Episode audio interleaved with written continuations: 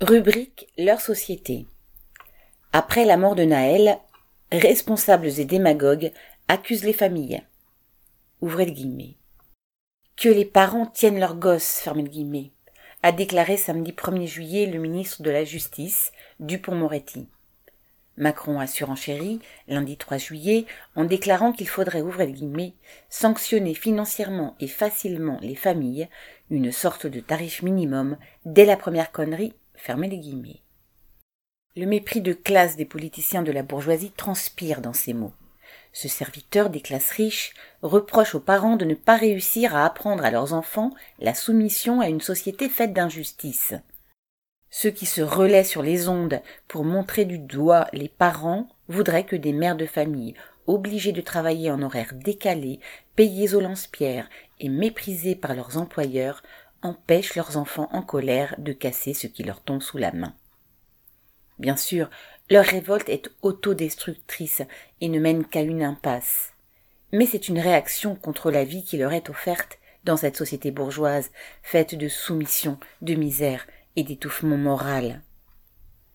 De cela, les plus grands responsables sont les dirigeants de cette société et les profiteurs de ce système. Ils parlent des trafiquants en tout genre qui pourrissent la vie des quartiers. Mais qui cultive l'argent facile, celui de la spéculation, des rentes financières, si ce n'est les plus riches. Qui étale le luxe avec le plus grand sans gêne, si ce n'est eux? Les porte-paroles gouvernementaux reprochent aux parents de ne pas savoir éduquer leurs enfants. Mais qui réduit en permanence les budgets de l'éducation nationale et de la santé pour pouvoir grossir les cadeaux aux capitalistes?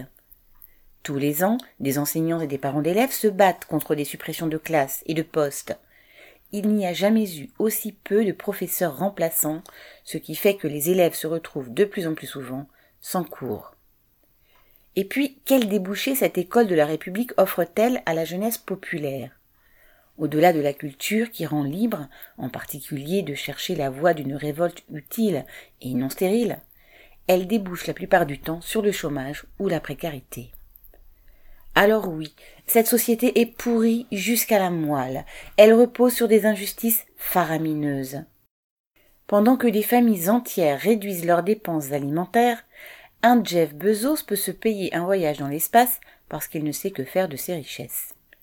Elle ne sait mettre en avant que l'individualisme, le goût de la domination, le mépris des opprimés. C'est tout cela qui est à la base de la rage aveugle et autodestructrice qui s'exprime dans ces émeutes.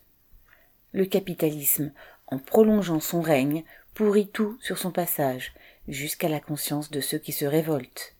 Marion Ajar.